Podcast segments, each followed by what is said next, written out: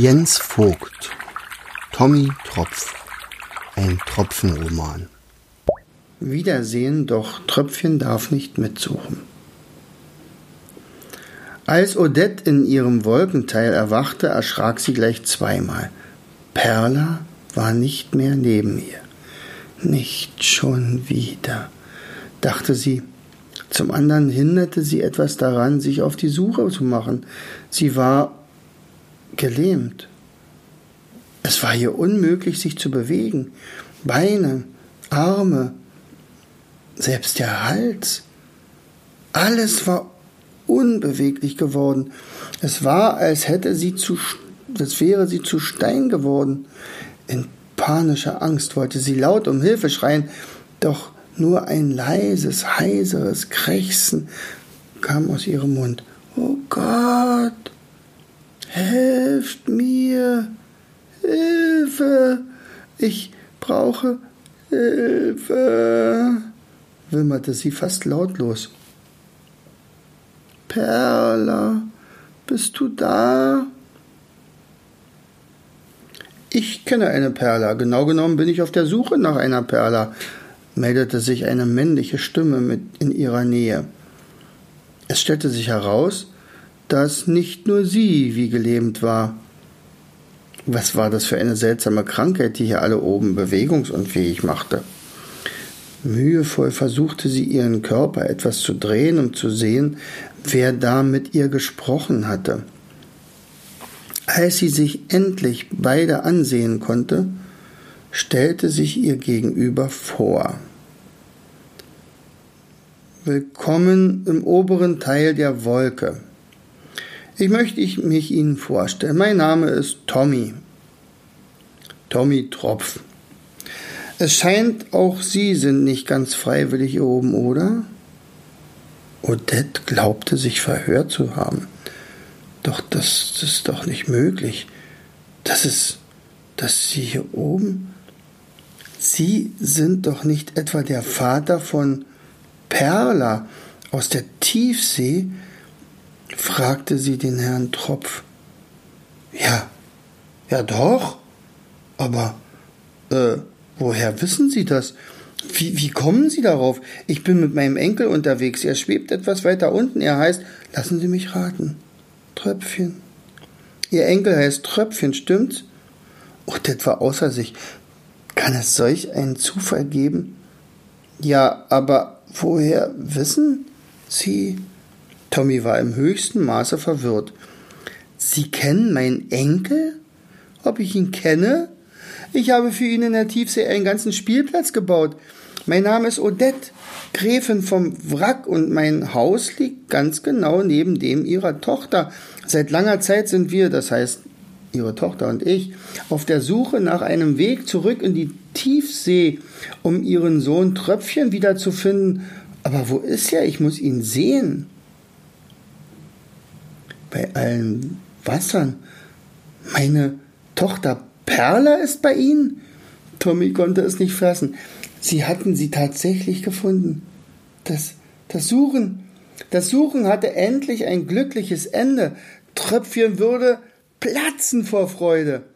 Wo ist sie? Wo ist meine Perla? Odette zuckte die Schultern in ihrem Eiskorsett. Ehrlich gesagt, weiß ich es gerade nicht.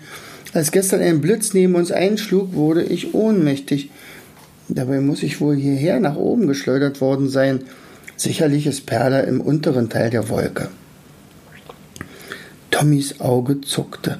Bei allen Wassern. Das muss Tröpfchen sofort erfahren.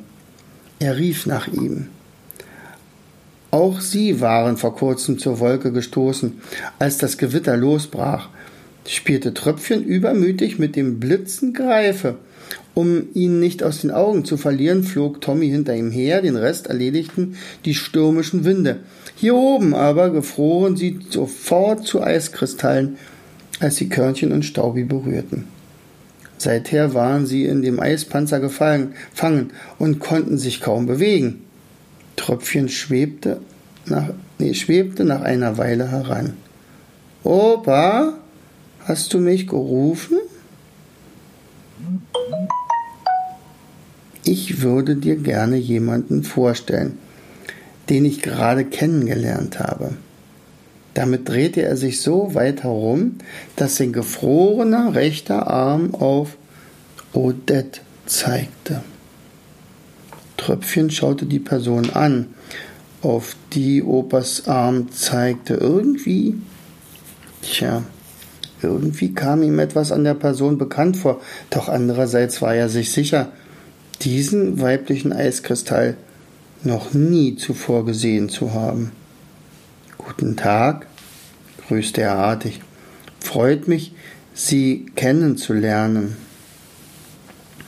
Doch die unbekannte Frau antwortete In der Tiefsee hast du mich noch immer geduzt. Das sollten wir auch beibehalten, Tröpfchen. In deinem Eispanzer hätte ich dich fast nicht erkannt, schmunzelte sie verschmitzt. Äh, Tante Odette? Es waren die Augen. Die Frau hatte Tante Odettes Augen. Tante Odette, bist du das? Wo ist Mama? Lebt sie? Am liebsten hätte er seine Tante gedrückt und nicht mehr losgelassen, doch beide waren in gefrorenem Zustand. Da ging das etwas langsamer. Wo ist Mama? Odette antwortete Tröpfchen. Ich bin mit deiner Mama zusammen in der Wolke hier angekommen, doch als das Gewitter losging, wurden wir getrennt. Wir müssen unten in der Wolke sie suchen.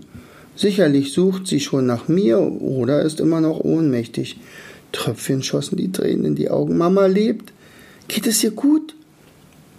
Ich hoffe, das wirst du sie bald selbst fragen können. Aber ja, es geht ihr gut. Und ich kann dir versichern, dass es keinen einzigen Moment auf unserer Reise gab, an dem sie nicht an dich gedacht hat. Odette konnte sich bei all der Wiedersehensfreude nicht des Eindrucks erwehren, dass irgendwas nicht stimmte. Doch davon ließ sie die beiden nichts wissen. Äh, stattdessen nahm sie vorsichtig Tröpfchen an die Hand. Lass mich dich ansehen. Kann es sein, dass du gewachsen bist? Ich hatte dich viel kleiner in Erinnerung. Tante Odette, mach dich nicht lustig über mich. Ich weiß, in dem Kristallkreis sehe ich vollkommen albern aus. Verlegen schaute er nach unten, dann hatte er die Idee und rief einige Wassertropfen von weiter unten zu sich. Die waren nicht gefroren wie er. Seine Tante und sein Opa konnten sich ungehindert in der Wolke bewegen. Spätestens heute Abend würden sie seine Mutter gefunden haben. Und dann hatte die lange Reise ein glückliches Ende gefunden. Am liebsten wäre er mitgeflogen, doch Kristallen war es seit der Befreiung von der Hagelbande Hagen Hagelkorns in keiner Wolke mehr erlaubt, nach unten zu steigen. Die Gefahr einer Hagelkornbildung war einfach zu groß.